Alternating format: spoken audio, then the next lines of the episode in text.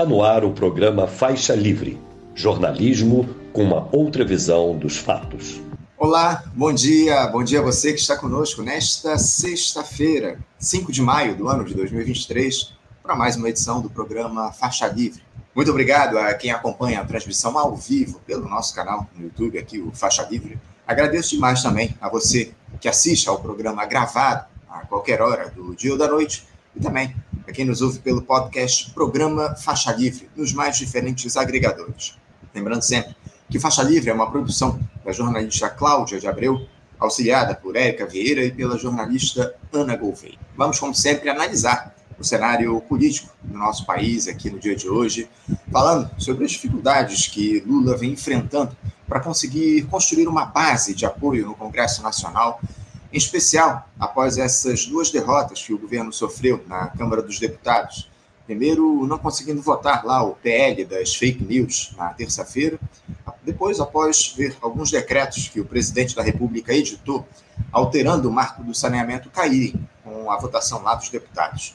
Enfim, situação difícil nesse início de mandato que o presidente Lula vem enfrentando. Parece que falta articulação desse governo, mesmo com toda a distribuição de cargos e emendas que foi feita.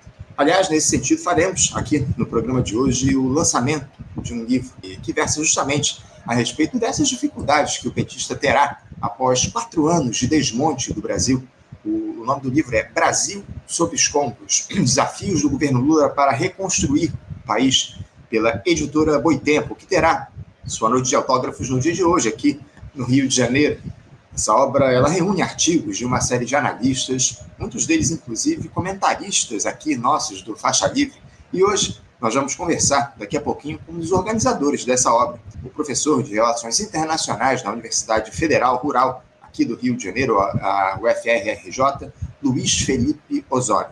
Já já, um papo bem legal com ele e teremos uma surpresa aqui para vocês que são membros do nosso canal no YouTube. Fiquem ligadinhos aí. Ainda vamos repercutir na edição de hoje esse caso envolvendo a suposta falsificação da caderneta de vacinação de Jair Bolsonaro, depois daquela operação da Polícia Federal na casa do ex-presidente na última quarta-feira. Esse episódio que trouxe repercussões na política, queremos saber como é que isso afeta a extrema-direita aqui no nosso país, se é que afeta, enfim. E faremos essa análise no nosso tradicional debate de toda sexta-feira. Contaremos com analistas do mais alto nível para nos explicar todos os efeitos desse episódio. Primeiro, o mestre em serviço social e economista do Departamento Intersindical de Estatísticas e Estudos Socioeconômicos, o DIESE, Maurício Mulinari.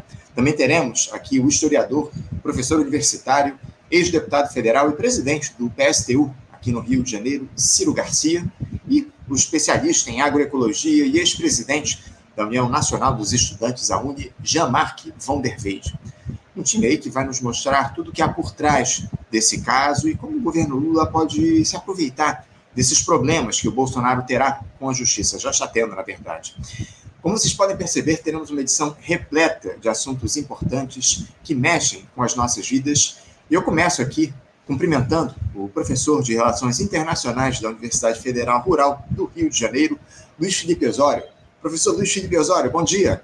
Bom dia, Anderson. Eu mando um abraço forte a você, a toda a produção do programa e a todos os ouvintes que cá estão conosco. Agradeço muito, Luiz, por você se dispor a conversar com a gente aqui no dia de hoje no nosso programa. Muito obrigado você dialogar aqui com a gente, o Luiz. E, e a gente queria conversar você contigo a respeito do seguinte: o Brasil, nesses próximos anos, ele terá obrigatoriamente, Luiz, de passar por um processo de reconstrução depois do desmonte que sofreu ao longo desse período em que Jair Bolsonaro esteve no Palácio do Planalto, houve a destruição no sentido mais básico de cidadania.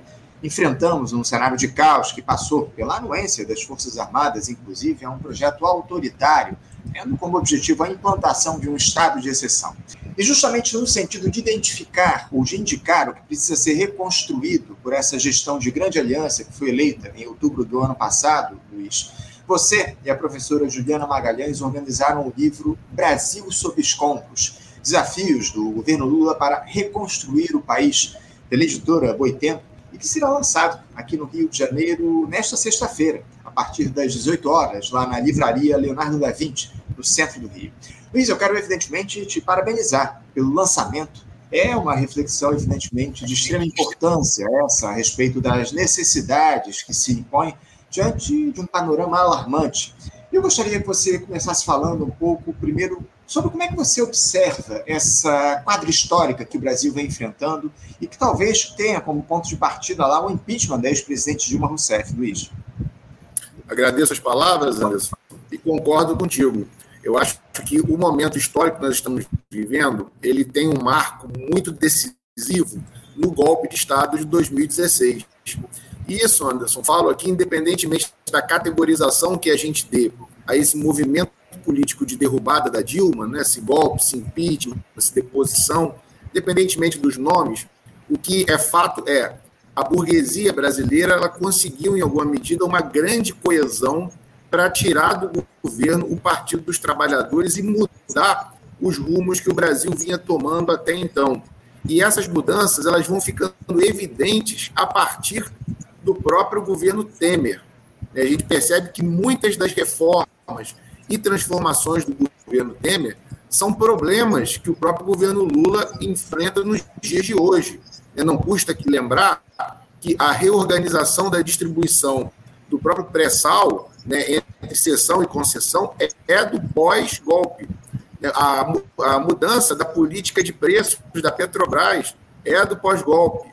A reforma, é, da a reforma trabalhista, inicialmente no governo Temer, e depois a reforma da Previdência no governo Bolsonaro, são, são impactos que travam a nossa sociedade, o que impede a sociedade de um desenvolvimento maior. A própria reforma do ensino médio, que depois vem a reboque, e que, em alguma medida, é, é, trava o futuro de várias de, de, de, de jovens brasileiros que estão aí se formando, ou seja, foi criado todo, para dizer uma palavra da moda, né, todo um arcabouço é, que se virou contra o que vinha, a política nacional que vinha sendo praticada nos últimos tempos, fazendo com que, Anderson, a partir do governo, governo Temer, nós tivéssemos um neoliberalismo ainda mais exacerbado.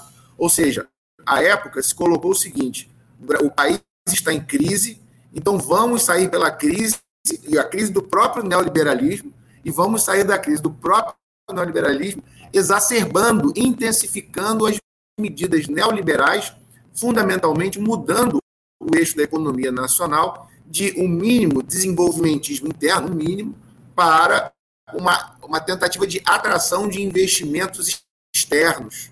É, essa mudança ela é central e ela faz com que ela impulsione e justifica várias dessas mudanças aqui narradas que atrelam o preço de produtos importantes, produtos inclusive de alto potencial inflacionário, ao preço do mercado internacional e diminuem aquilo que as pessoas chamam de custo Brasil, que muito em verdade é o preço da mão de obra e diminui o poder de compra dessa mão de obra e, ao mesmo tempo, diminui o mercado consumidor nacional. Então, a gente vai percebendo que todas essas mudanças, essa intensificação do neoliberalismo, ela se dá primeiro com um verniz institucional, que foi o interregno, o curto período do governo Temer, e que se aprofunda ainda mais, não só numa retórica, mas numa prática da extrema-direita, ou seja, de um, de um neoliberalismo via extrema-direita, o que nos coloca em dificuldades não apenas do plano, do plano político-econômico, mas, mas também no ponto de vista civilizacional da sociedade, onde convive dentro da própria sociedade, como os últimos acontecimentos que testemunhamos aí Brasil afora. Nesse sentido, Anderson, é, nós que estamos aí no olho do furacão, né, sofrendo os solavancos da história, balançando para lá e para cá, meio sem saber como agir, né, normalmente quem está nesse meio, no olho do furacão, fica, de fato, perdido, e é normal, somente com o passar do tempo, com um pouco dos anos, a gente consegue olhar em retrospectiva e analisar a história com mais frieza, né? nós precisamos entender que essas mudanças elas foram recentes e ainda estão reverberando efeitos dentro da nossa realidade. Por isso, é que para nós foi decisivo esse momento das eleições, e cá entre nós, ainda que né, nós tenhamos total clareza, isso a gente verifica na prática, que as eleições elas não têm o então, elas não têm o poder de reverter o golpe de Estado de 2016, porém, elas deixam esse golpe ainda mais evidente, essas eleições de 2022. E foi justamente nesse período tenso de eleições, período tenso eleitoral, né, nós percebemos que foi, uma eleição, muito, além de muito disputada, foi uma eleição que se valeu, que os candidatos e todo o pleito, né, ele se valeu, testemunhou aí dos mais variados subterfúgios, né, desde o espalhamento de fake news e outras é, artimanhas desse tipo, até mesmo é, a tentativa de coerção por via do poder econômico, né, gasto, o gasto, é, abriu-se a torneira do governo, e não só do ponto de vista, mas também do ponto de vista da coerção pelas forças policiais né, dos, dos, ele, dos eleitores, principalmente no dia da votação, ou seja, foi um momento de muita coerção também, né? e coerção não só é pelo aparato policial, mas pelas próprias pessoas. O assunto da política ele acabou se tornando um assunto violento, né, que vai gerando as cisões entre as famílias, as brigas, as vias de fato, inclusive podendo, como gerou mesmo, certos casos de morte né, entre pessoas que pensavam é, de maneira diferente, né, casos registrados aí Brasil afora. Ou seja, nesse contexto de tanta tensão, se tinha muitas incertezas, né, principalmente após o primeiro turno.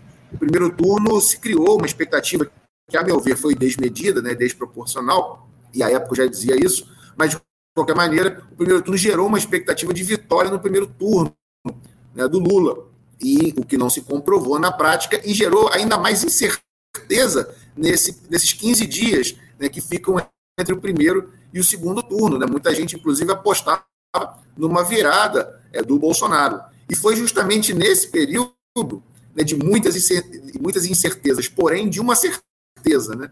O resultado eleitoral do 30 de outubro, ele seria um resultado que mudaria os números do Brasil, ou se colocaria em alguma medida, ou se tentaria colocar em alguma medida um freio a essas mudanças, ou se aceleraria ainda mais esse neoliberalismo pela via da extrema-direita, que seria ainda mais danoso. Né? Essa era a certeza que tínhamos.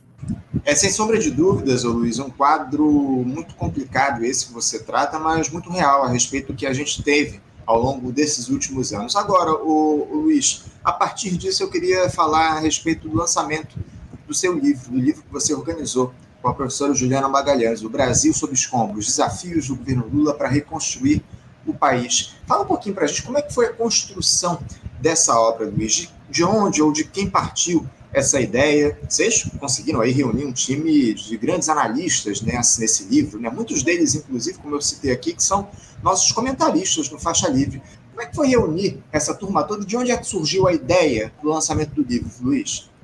Ah, legal, Anderson, legal. Bom rememorar esse momento, que foi justamente isso, num, numa reunião do Conselho Editorial da Boitempo, estávamos reunidos e de imediato se levantou a questão, né? Olha, o intelectual, o professor, o pensador, ele também tem uma tarefa política importante. Ele precisa também se posicionar na sociedade, em alguma medida, ele não apenas ajuda na formulação de políticas públicas, vamos dizer assim, não influencia apenas na formação do pensamento crítico dentro da sociedade, mas ele também pode ter uma intervenção política. E, nesse sentido, se entendeu que o momento era importante demais para que nós não nos posicionássemos. E naquele momento ali se pensou que, eventualmente, um dossiê, uma revista, um número específico dentro de uma outra publicação não seria suficiente para captar toda a complexidade do momento, para captar toda a sensibilidade da situação. E, nesse sentido, nós pensamos que o mais apropriado seria fazer um livro, ainda que esse livro saísse bem depois do resultado eleitoral e relativamente depois da posse do novo, do novo presidente eleito. E assim foi feito. Né? Nós corremos esse risco de eventualmente perder o trem da história, né? porque é, pedimos os artigos aos, aos autores até com uma antecedência antes da posse, antes de 1 de janeiro. E, bom, tivemos um resultado do dia 30, que foi o resultado que nós esperávamos, e esse resultado ele proporcionou análises ainda mais sofisticadas, reflexões ainda mais é, necessárias. Eu digo isso por quê? Né? Porque nesse livro aqui, é, nós pensamos dividi-lo em três partes, né? ou seja, um balanço do que foi o governo Bolsonaro, e isso é sempre bom pontuar, porque é, na história talvez ele fique é, é marcado aí como um interregno dentre ah, os governos social-democratas no Brasil. E é importante entender como, como que esse período foi intenso e violento sob os mais variados pontos de vista, não só porque foi atravessado pela própria pandemia, mas também violento nos mais variados é, aspectos da sociedade. Né?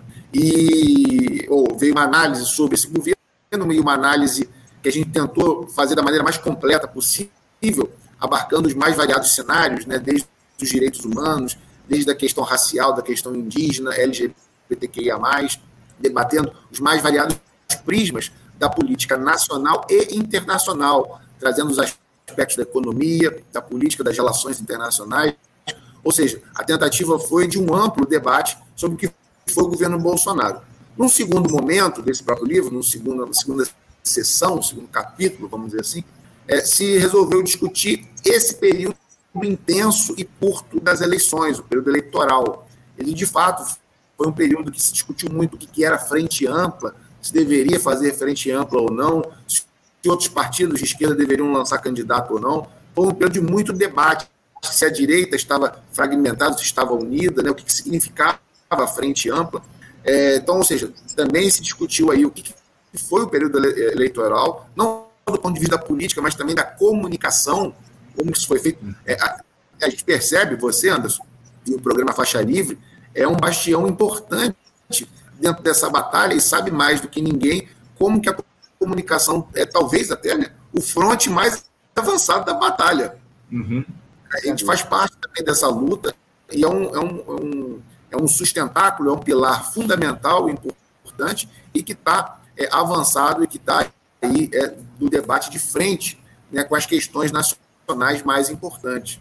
Então, ou seja, é, tem um, um, um artigo, um capítulo que discute, um artigo, né? Leonardo Atush, que discute a questão da comunicação, um artigo bem interessante, que vai colocando esses pontos. É, e aí não só né, se discute a política, se discute a comunicação, se discute como que a correlação de forças foi, foi se desenvolvendo ao longo do período eleitoral, para por fim termos aí uma terceira sessão, um terceiro bloco de artigos que vai debater, que vai tratar exatamente dos prognósticos, né, dos desafios para a reconstrução, que dá o subtítulo do livro, que é um governo de tanta esperança e tantas contradições, né, Anderson? A gente vai percebendo aí que as pessoas tinham muita esperança no governo Lula e a realidade vai trazendo muitas contradições para o nosso dia a dia, né? É o que a gente tem debatido aqui no, no nosso programa todos os dias, Luiz, as muitas contradições dessa ampla aliança que foi construída para vencer as eleições em outubro do ano passado, estava claro, pelo menos para mim, que o Lula era o único capaz de derrotar o Jair Bolsonaro por conta da figura política que ele é, enfim, de toda a popularidade que o Lula tem. Evidentemente, os governos dele trouxeram muitas, muitos, eh, muitos avanços aqui para o nosso país, especialmente para a população mais pobre. E o Lula ele, ele capitalizou aí um potencial, uma capacidade de eleitoral enorme. Então, é, eu não, via nenhuma outra figura capaz de ganhar essa eleição no ano passado, derrotar o Jair Bolsonaro e essa máquina de fake news da extrema-direita. Agora, o, o Luiz, na, na, tua avaliação, é, o que, é, a partir também, aproveitando o título do livro, o que, que é mais urgente ser reconstruído no país a partir desse governo de ampla aliança que você colocou? Olha, Anderson, talvez o maior desafio é, do novo governo seja é, vamos dizer assim, tentar a missão impossível. O que seria essa missão impossível? Seria desconstruir o golpe de 2016 somente pelas vias institucionais. É o que o governo está se propondo. Ele próprio está se colocando um desafio hercúleo. Né? Ou seja, a gente vai percebendo aí como que o Brasil do pós-2016 ele impacta direto, ele trava cada vez mais os movimentos do governo Lula, que são, e cá entre nós, não são nem movimentos é, é, institucionais assim de grande ousadia, são movimentos institucionais é, que, que ficam ali entre o centro, centro-esquerda, mas qualquer coisa que fuja de uma determinada linha neoliberal é atacada de maneira gritante. A gente pode perceber como que os ecos de 2016 ainda estão presentes, né? É, oito, pode perceber oito dias logo depois da posse do governo Lula com a invasão ao Palácio do Planalto e ali aos três poderes, a Praça dos Três Poderes. Né? A gente percebeu ali que essa tutela militar que ainda paira sobre o governo, ela é muito pesada e muito forte. E, por exemplo, né, essa CPMI que está sendo criada aí, ela mostra qual é a anacronia da coisa. É, ou seja, o governo ele tenta compor com essa tutela militar e a composição com essa tutela militar faz com que a oposição jogue no colo do governo algo que ela própria fez, né, criando aí um palanque político para poder se, é, se fazer, né, se elevar nomes dentro desse, desse bloco de direita extrema direita que vai se criando aí em torno do bolsonarismo no Brasil. Eu, eu acho interessante desde a tutela militar, mas também a própria política de preços da Petrobras, né, que não conseguiu ainda ser revertida, essa política voltada para o mercado é, internacional, dentre outros elementos que o governo tenta mudar somente a partir das instituições. Ele não se vale do principal poder que ele tem, que é o da mobilização popular. As esquerdas, elas não têm dinheiro, elas não têm influência nas instituições, elas não têm exatamente o poder nas mãos, mas elas têm algo que talvez seja até maior e mais valoroso para a política, que é a força popular. É, o Lula, você, pontuou bem, ele era a única liderança capaz de vencer o Bolsonaro e uma vitória eleitoral dele demonstrou a força popular que ele tinha. Né? Ele apelou aí para o povo, ele apelou para as ruas e ele foi muito e foi recompensado por isso. É, o, o, Luiz, eu te confesso que eu tenho lá minhas dúvidas. O Lula apelou para o povo, de fato, para ganhar essas eleições. Ele apelou para as alianças, né, com, com o que há de pior, ou com parte do que há de pior aí nessa direita neoliberal no nosso país. E em relação a essa tua colocação que diz respeito, o Luiz, a, a tentativa do Lula de retomar o país ao que ele era antes do golpe, eu também tenho lá meias restrições em relação a isso, porque o que a gente não vê o, o presidente da República falando em desfazer lá aquela contra-reforma trabalhista que nós tivemos aí. Muitos falou durante a campanha de se desfazer isso, depois isso acabou provocando polêmica, o Lula mudou o discurso, falou em rever lá a reforma trabalhista. A gente tem aí essa nova âncora fiscal para substituir o teto de gastos, que é extremamente restritivo também, enfim. Essa questão eu tenho lá minhas dúvidas. Eu acho, sinceramente, Luiz, que faltou ao Lula justamente isso que você citou, ele buscar mais o povo durante a campanha eleitoral. Eu acho que ele se ateve aos acordos de gabinete, à tentativa ali de se aliar ou de construir uma base de apoio política que levasse ele ao Palácio do Planalto e não falou diretamente ao povo, não convocou o povo para levá-lo ao Palácio do Planalto. E, e, isso eu acho que é, a, a, a aposta do Lula no processo eleitoral fica clara a partir de todo esse processo que se deu em relação ao Jair Bolsonaro. O Lula não foi em nenhum, em nenhum momento às ruas ou a, a, às redes pedir o impeachment do Jair Bolsonaro. O Lula poderia ter liderado esse processo aí de afastamento ou essa pressão pelo afastamento do Jair Bolsonaro, ainda que ela não ocorresse, evidentemente, o Arthur Lira era parceiro de, do, do Jair Bolsonaro ao longo do mandato, mas eu senti falta de uma ação do Lula convocando o povo às ruas e, a partir disso, se capitalizando é, part... é, diante da população para ocupar o posto da presidência da República a partir da eleição de 2022. Eu queria que você falasse um pouco a respeito disso, ô Luiz. Não faltou ao Lula uma ação mais incisiva na busca pelo povo durante o processo eleitoral, inclusive durante o mandato do Jair Bolsonaro, ele não apostou demais nesses acordos de gabinete que agora têm se mostrado absolutamente insuficientes. O governo tem enormes dificuldades aí para conseguir apoio no Congresso, sofreu derrotas essa semana lá na Câmara dos Deputados, e isso depois de ter entregue um sem número de ministérios lá ao, ao, chamado Centrão, enfim, como é que você observa todo esse quadro que está colocado e essa e, essa, e esse o fato de o Lula não ter buscado a população ao longo da campanha eleitoral? Anderson, eu te dou total razão no sentido de que isso não é, assim, essa reconstrução, ela não depende exatamente da vontade do Lula. Pela vontade do Lula, de fato, ele vai se acomodar na situação que está dada e vai seguir adiante fazendo seus acordos de gabinete para poder ir operando nas margens que tiver de discricionalidade, né, de liberdade. Mas o fato é que, ainda que ele não queira, ou ainda que ele não manifeste isso, ele precisa desconstruir boa parte daquilo que foi dado do cenário de, do pós-2016 para que ele possa governar e manter uma base popular ao lado dele. Né? Porque, senão, é, é, compondo e conciliando cada vez mais com todo esse, com tudo, com todo esse cenário que está dado, via arcabouço fiscal, via todas essas artimanhas de, de acordo de gabinete de composição, isso faz com que ele se enfraqueça cada vez mais. Ele vai se enfraquecendo até porque você pontuou bem, essa grande aliança que foi feita, essa frente ampla que foi feita, dentro dela ali tem muita gente que, que, que rema contra o próprio governo, né, que já é oposição ali, estando no governo. Está só esperando a primeira oportunidade para sair dizendo que está tudo errado e lançar a própria candidatura. A gente vai percebendo muito bem isso, que esses acordos institucionais não sustentam. O que ele precisa, né, e essa, essa mobilização das massas, ele precisa fazer isso a partir não apenas do discurso, não apenas da, da, da sensibilização das pessoas, mas também do incremento do poder material. As pessoas precisam perceber no bolso que a vida está melhorando.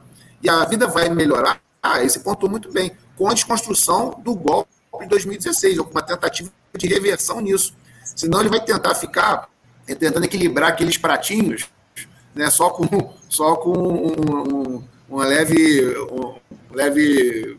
tentando equilibrar os pratos né, num uhum. quase impossível, né, num, num cenário que não pertence mais a ele. A gente vai percebendo como que o próprio Congresso Nacional, é, o Lula se notabilizou justamente por isso, por ser bom de acordo de gabinete. Vai percebendo como que o próprio Congresso Nacional vai boicotando as iniciativas, às vezes, mais moderadas, e vai colocando o preço cada vez mais alto para determinadas pautas, o que vai travando o governo como um todo. Essa enxurrada de CPIs que estão propondo agora, nada mais é do que travar as grandes pautas, o grande debate nacional no parlamento. Né? Criar palanque político para determinar, para a oposição. Sem dúvida, sem dúvida alguma. E eu queria falar agora justamente a respeito disso, o Luiz. A gente citou aí essas dificuldades que o Lula vem tendo lá na Câmara dos Deputados, mesmo depois de entregar cargos e distribuir emendas também a parlamentares, enfim. Só que essa semana foram duas derrotas aí do governo. Primeiro, da pele das fake news, né, que não foi votada porque não haveria votos para aprovar essa matéria, e depois essa do marco de saneamento também, né, quando a Câmara dos Deputados aí derrubou dispositivos que flexibilizam esse marco, foram editados por decreto pelo presidente da República. Eu queria te questionar a respeito do seguinte, Luiz, por que a lógica do toma lá não tem o Dakar como contrapartida nesse início de governo Lula, na tua avaliação? Justamente porque é um governo emparedado. Né? Ele, assume um, ele assume o poder numa situação ainda muito pior do que aquela em 2003. Né? Ele assume o poder numa situação muito mais é, é, contrária, né? até porque as possibilidades que ele tem de conferir, de dar o mínimo de poder material às massas, para que as pessoas fiquem ao lado dele, né, para que ele tenha alguma popular, ela é completamente alijada. Né, e, ou seja, não, não, se consegue fazer nada pela mera, pelo mero acordo de gabinete, a coisa está cada vez mais amarrada. Se consegue aumentos é, no, no, salário mínimo, por exemplo, que são aumentos mínimos, ainda que, claro, melhor do que nada, mas são mínimos. Gente vai percebendo como que o governo dá passos cada vez menores. E a gente já percebeu, Anderson, que a política é a mobilização popular, a principal arma da política é a mobilização popular. Eu não preciso nem citar aqui, né? Isso não é exatamente uma lição para nós da esquerda, até porque né, a mobilização popular faz parte é, da agenda da esquerda, mas nós percebemos aí como que o próprio governo Bolsonaro, nos assuntos em que o parlamento não, não lhe era favorável, não tinha maioria no parlamento, como que ele pressionava nos domingos lá em Brasília, colocando uma turba lá ensandecida é, é, é, é, bravando, né, gritando contra determinadas, determinadas pautas, determinadas questões. E isso, em alguma medida, é pautando o debate nacional. A gente sabe que é, o gabinete ele, ele, ele, é muito, ele é muito sensível à pressão popular. Né? Então, ou seja, é, necessário que haja uma mobilização. Isso aqui não, não é um. E a gente fala, né? Eu, você estão uhum. falando, mas isso de maneira alguma é um demérito. A militância, as pessoas que estão é, se organizando. A questão é, é, o momento ele demanda uma articulação muito própria em um cenário que as esquerdas estão desarticuladas, não apenas no Brasil, mas no mundo como um todo. Estão cada vez mais dependentes de uma política institucional. Uma política, uhum. uma política institucional que, se outrora foi possível conceder avanço importante, como, por exemplo, nesse período do pós-Segunda Guerra Mundial, no período de estado de bem-estar social, num período de capitalismo industrial, é, no cenário atual, não se consegue mais os mesmos ganhos pela vida da institucionalidade como se conseguiu antes. É, e o cenário de hoje é completamente diferente do cenário do Brasil entre 2003 e 2010, por exemplo, nos dois primeiros governos Lula. Então é bom que o governo tenha essa clareza né, e saiba que é, em não, se não houver a mobilização, não só do ponto de vista da convocação da propaganda, da, da conversa, do boca a boca, mas também na melhor material da vida das pessoas, as pessoas não vão se mobilizar em favor do governo.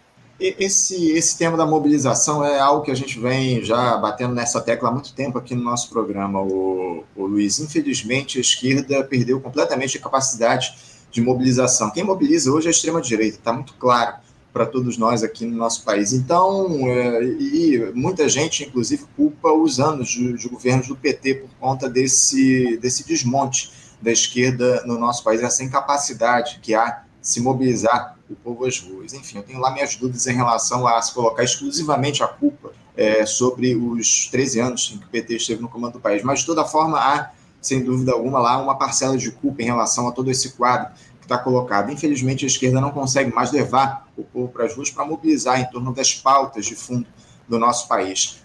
Você, a gente falou um pouco a respeito de comunicação e eu queria que você falasse, que você nos, nos respondesse a seguinte questão. Luiz, você é partidário dessa ideia de que o governo Lula ele tem falhado nessa sua estratégia de comunicação? Essa é uma crítica constante aí, que não, não só de parte da esquerda, mas também de boa parte da imprensa hegemônica, né? Poxa, Anderson, essa, essa crítica ao governo do PT não vem de hoje, né? Você uhum. provavelmente lembra como que o próprio Lula barrou a entrada da Telesur no Brasil. Sim, sim. Né, nos primeiros governos dele. Isso é, esse é um debate que vem de longa data. E, bom, depois de tudo que o governo passou, né, principalmente Lula, Dilma, é, da ofensiva que sofreram, do desgaste que sofreram, da agressão é, que sofreram por meio de uma campanha midiática tremenda, né? Você via lá determinados programas jornalísticos que, que duram normalmente 40 minutos, durando duas horas, só para fazer denuncismo e coisas do gênero é, uma campanha mediática tremenda contra o, governo, o próprio Lula, né, que inclusive chegou a ser preso também em função dessa campanha mediática. Né, depois se descobriu que o, o, os algozes do Lula procuravam técnicas com famosos apresentadores de televisão para poder é, é, é, organizar melhor as ideias e o pensamento para fazer, para convencer mesmo as pessoas que ele seria culpado ainda que não houvesse provas, né, seria, é, ou seja, a gente vai percebendo aí como que a comunicação é um fronte importante. Olha, na guerra da Ucrânia agora, a gente percebe como que a desinformação, a manipulação é, vem acontecendo antes de qualquer trincheira no fronte da comunicação. E o governo assume é, é, né, o poder com determinadas questões, com determinados pontos é, intransigíveis, né, mas rifa simplesmente o Ministério da Comunicação. Ainda que ele tenha a sua própria secretaria ali com o Paulo Pimenta, mas o Ministério simplesmente rifa for aos aliados da direita. Né? Ou seja, você acaba ficando com, um, um, ainda que a, institucionalidade não seja tudo, mas é um setor importante, é um, uma verba importante que você poderia utilizar para as mais variadas é, é, né, funções. Inclusive, né, o, há, se você for procurar por aí, há importantes é, canais críticos que se colocam à esquerda, com o próprio Faixa Livre, é, que são espaços importantíssimos interessantíssimos para crescimento e até mesmo para a formação, por que não, de um próprio canal de televisão, de rádio comunicação, que possa chegar ao trabalhador, que possa vir um contraponto, que as pessoas possam entender que nem sempre foi assim, que há uma perspectiva diferente, que há uma crítica. Uhum. Né? Ou seja, é, não ter uma própria televisão, não ter alguém que o defenda, não ter alguém que faça a batalha das ideias, né? é um erro é, político tremendo, ou seja, você desconsidera um dos elementos fundamentais na formação política, que é a ideologia. A ideologia e os seus aparatos é, é, ideológicos de Estado. Uhum. É, ou seja, a gente fica confiando apenas em outros aparatos que não os da esquerda, deixando a direita ficar com a voz uníssona, comandando não apenas o debate nacional, mas a política também. Sem dúvida. Não, o debate está cada vez mais despolitizado aqui no nosso país, infelizmente. Essa é uma é, é, é, algo que a gente já vem percebendo há bastante tempo, essa despolitização que há no debate político aqui no nosso país. Luiz, eu queria tratar com você também a respeito do, do cenário internacional. Você, aproveitando que você é especialista também nesse tema, o, presidente Lula ele vem tendo aí uma, uma postura, digamos assim, errática, meio dúbia, falando sempre o que o interlocutor da vez ele quer ouvir. Enfim, e uh, eu queria saber a respeito dessa estratégia que o Itamaraty tem adotado, o Luiz, se na tua avaliação ela é a melhor diante desses desafios que estão colocados e de um mundo que se polariza cada vez mais em torno de duas grandes potências, China e Estados Unidos. É, bom, o cenário internacional, vamos dizer assim, não me parece tão distinto assim da política interna, no sentido de que o governo é, tenta sempre se fazer, tenta sempre se equilibrar no, no equilíbrio impossível, né? Tenta sempre ali caminhar em alguma medida em cima do muro, vamos dizer assim. É, no cenário nacional, por exemplo, o próprio Lula faz isso com frequência. Ele que elegeu aí o Fernando Haddad para ficar mais à direita, em alguma medida a própria Glaze Hoffman para ficar mais à esquerda. Então ele sempre fica ali falando, não, o Haddad me puxou para um lado, a Glaze me puxou, me puxou para um outro, e ele tenta, em alguma medida, ir acomodando e caminhando dentro desse equilíbrio. Essa é que é possível. No internacional, é, em alguma medida, isso se isso continua, essa estratégia. Porém, no internacional é o seguinte, principalmente em relação à guerra da Ucrânia, né, o que a postura do Brasil, vamos dizer assim, de uma mínima independência, ainda que o, o voto na ONU tenha sido muito criticado, eu entendo as críticas, porém eu, eu dou menos importância ao voto da ONU. Para mim, ele é um ato meramente declaratório em que o país não quer se comprometer em ficar assinando embaixo de invasão de um país pelo outro, porque, dada a posição do Brasil, ele pode ser o próximo. Então, ou seja, a invasão de um país pelo outro nunca é boa, nunca é bom você corroborar, sendo que você está ali também é, no radar, né, no alvo da, das grandes potências. Mas o que, que acho fundamental aí, é, e talvez tenha pautado é, a política externa nacional aí, logo nesse início, não só é uma retomada do processo de integração regional, que foi importante, mas principalmente é a guerra da Ucrânia. E nessa guerra da Ucrânia, é, o que, qual que é a particularidade desse momento? As grandes potências internacionais, ou seja, o imperialismo, está diretamente implicado, diretamente envolvido na guerra da Ucrânia. Isso restringe uma série de possibilidades dos países da periferia, como o Brasil, e coloca sobre eles uma pressão tremenda. Olha, isso não é uma coisa comum. Uma das primeiras visitas que o Brasil recebeu logo quando tomou posse é do chanceler alemão Olaf Scholz, que é um político da social-democracia alemã, do histórico partido da social-democracia alemã, vindo ao Brasil pedir para que o Brasil vendesse armas à Ucrânia, ou seja, entrasse na guerra ao lado da Ucrânia, basicamente. E essa pressão não veio só da Alemanha, que é um importante é, país europeu, um importante país aí no seio desse condomínio imperialista. A pressão vem de todos os lados, da França, vem dos Estados Unidos, e, ou seja, nesse sentido, se manter relativamente independente, no sentido de abrir as portas, até mesmo para o próprio Lavrov, né, o ministro, o chanceler é, russo, ministro das Relações Exteriores da Rússia, é, em alguma medida, algo que bate de frente, que contraria a dinâmica geral do imperialismo. Então, ou seja, por incrível que pareça, né, dada a correlação de forças do internacional, defender a paz nesse momento, defender uma solução pacífica, defender aquilo que para muitos pode parecer óbvio, mas não é, né? é, é, um, é, é um, um, ato progressista, vamos assim dizer, é um ato que bate de frente com a forma política do internacional, que é o imperialismo. É, ou seja, é, contrapor o interesse dos, dos Estados Unidos, estão colocando muito dinheiro nessa guerra da Ucrânia, estão agindo não só com investimentos, mas também já se, já se provou com sabotagem e com forças é, mercenárias, com forças diretas lá em meio à guerra, o que, que fez com que o conflito ficasse travado e se transformasse cada vez mais num conflito de grande desgaste. É, nesse sentido, eu acho que a, a, a, o pensamento da política externa brasileira tem sempre que se pautar pela independência. Isso vale também, claro, para a questão envolvendo aí essas grandes disputas né, entre Estados Unidos e China. É, a meu ver, nessa grande disputa, ela não está ainda colocada em termos de igualdade. Né? A gente sabe que os Estados Unidos ainda tem um poder material muito acima da China, ainda que a China cresça em vários indicadores importantes, né? ela, e cresça também naquilo que as pessoas chamam de economia vulgar, que não é exatamente é, é, um demérito, um, algo pejorativo, mas ela, ela cresce nos índices econômicos, nos números. Ela é uma potência por si só, dada a sua população, dada a sua extensão territorial e a sua capacidade de organização. Porém, o que tem me parecido bem também é, valoroso aí na política externa nacional é que um conflito como esse é, na Ucrânia, do imperial, que coloca em xeque o imperialismo, porque quer queira, quer não, é, as potências estão enfrentando muitas dificuldades perante a Rússia, isso abre para os outros países uma série de possibilidades.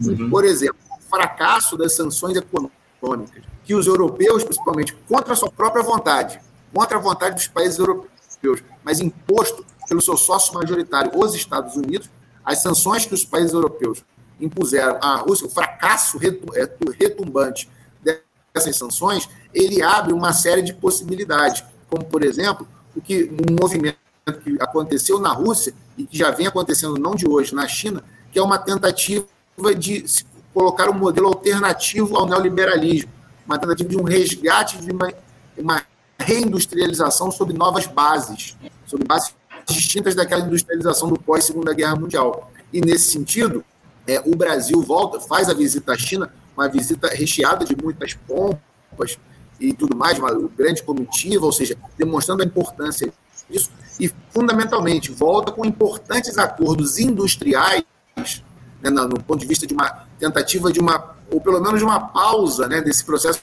de desindustrialização no Brasil, que, em certa medida, ele é bem progressista também. Ele é bem relevante, ele é bem importante, porque ele bate de frente com a política do, do imperialismo, que é o fomento da desindustrialização da periferia e do neoliberalismo. Uhum. Uma, uma, uma, análise muito aprofundada e muito precisa a respeito do quadro que está colocado, o Luiz. Luiz, a gente está encerrando aqui, estamos chegando ao finalzinho da nossa entrevista, mas eu não posso deixar de encerrar o nosso papo sem te pedir para que você convide aqui os nossos espectadores que estão aqui no Rio de Janeiro, que moram por aqui, para que compareçam a partir das 18 horas lá na livraria Leonardo da Vinci, que fica na Avenida Rio Branco, número 185, subsolo 1, no centro do Rio, o lançamento de Brasil sob escombros, desafios do governo Lula para reconstruir o país, publicado pela editora Boitempo. Já adianto a você que estarei lá, marcar presença no lançamento desse livro para prestigiar vocês. Aliás, quem é que vai estar por lá hoje, Luiz? Pois é, Anderson, te agradeço aí o convite para estar aqui, te agradeço a divulgação. E esse livro, além de minha participação, sou o organizador aqui do Rio, né, junto com a Juliana Paula Magalhães, que está em São Paulo, é, estaremos no lançamento hoje, eu e outros quatro importantes autores. A professora Flávia Vieira, da Rural, professora de Sociologia e de Ciência Política. Teremos também lá o professor Carlos Eduardo Martins, cientista político, está sempre comentando aqui no Faixa Livre, o professor uhum. Francisco Carlos Teixeira da Silva, importante historiador, com posições muito contundentes, é, que vem aí ganhando o Brasil afora, né? muita gente o divulga, muita gente escuta as opiniões do Chico Carlos, querido Chico Carlos. Outro, outro também... comentarista nosso, a gente lançou inclusive um livro dele aqui no programa recentemente. Né? Sim, sim, sim, que legal. Eu acompanho, nós somos muito próximos, eu gosto muito dele, respeito muito. E além deles, também o professor Sérgio Leite. O professor Sérgio Leite, ele é o professor aqui da Rural também, do programa de pós-graduação em Ciências Sociais, voltado para o desenvolvimento da agricultura e sociedade, e é um dos, dos pesquisadores mais renomados e reconhecidos sobre a questão agrária. Então, ele vai discutir tão importante, tão fundamental, fazendo um balanço do que foi a questão agrária ao longo do governo Bolsonaro. Ou seja, são grandes nomes, nomes reconhecidos nas suas áreas, que vão estar lá debatendo os mais variados temas, de uma das mais completas e importantes sínteses sobre esse período da história tão conturbado que foram os anos Bolsonaro, as eleições e o que se projeta aí esses próximos anos de muitas esperanças e muitas contradições. Nesse sentido, te agradeço a oportunidade e fico à disposição. E mando um abraço a todos os ouvintes aí. Não, sem dúvida alguma, Luiz. É um lançamento fundamental, muito importante. A tua imagem ficou travada aqui para mim, mas eu ouço bem a tua voz. Mas, de toda forma, eu quero parabenizar você, a Juliana, por, pela organização dessa obra. Muito importante a gente trazer essa discussão à tona, falar sobre os desafios que estão colocados aqui no nosso país. Eu quero fazer aqui um. um eu falei no início do, do programa que tinha uma surpresa para os espectadores. A gente vai sortear. O Luiz Felipe disponibilizou um exemplar do, do, do seu livro para a gente sortear aqui, ó. Tá aí, ó. O, a capa do livro que a gente vai sortear aqui entre os membros do nosso canal. Então, ó, se tornem-se membros aqui no nosso canal para concorrerem aí a essa obra de organização do Luiz Felipe Osório e também da professora Juliana Magalhães. É uma obra muito importante, o Brasil, de Brasil sob escombros, desafios do governo Lula para reconstruir o país, editado pela Boitempo. Luiz, mais uma vez, parabéns pelo lançamento, acima de tudo, pela resistência diante de um quadro tão difícil como esse que está colocado. E mais tarde, a partir das 18 horas, estaremos juntos lá. Estarei lá para te dar um abraço e a gente bater um papo no lançamento do teu livro. Tá bom, Luiz? Obrigado pelo papo aqui e um bom lançamento hoje, mais tarde, hein? Eu que agradeço, Anderson. Vai ser um prazer encontrá-lo lá e mando um abraço aí a todos e todas que estão aqui nos ouvindo nessa manhã. Muito obrigado, Luiz. Um bom dia para você, um abraço, até a próxima. Conversamos aqui com Luiz Felipe Osório. Luiz Felipe, que é professor de Relações Internacionais da Universidade Federal Rural, aqui do Rio de Janeiro. Enfim, falou um pouco sobre a quadra difícil que o país atravessa e também sobre o lançamento do livro de hoje, ele, que é organizador de Brasil sob escombro, desafios do governo Lula para reconstruir o país, organizador ao lado da professora Juliana Magalhães, o livro editado pela editora Boitempo, e que vai ser lançado aqui no Rio de Janeiro no dia de hoje, lá na livraria Leonardo da Vinci, que fica no centro do Rio, lá na Avenida Rio Branco, número 185, subsolo 1, ali na, na Carioca, no, lá perto do Largo da Carioca, aqui no Rio de Janeiro, a partir das 18 horas. Então, fica o convite para todos os espectadores aqui do nosso Faixa Livre comparecerem lá ao lançamento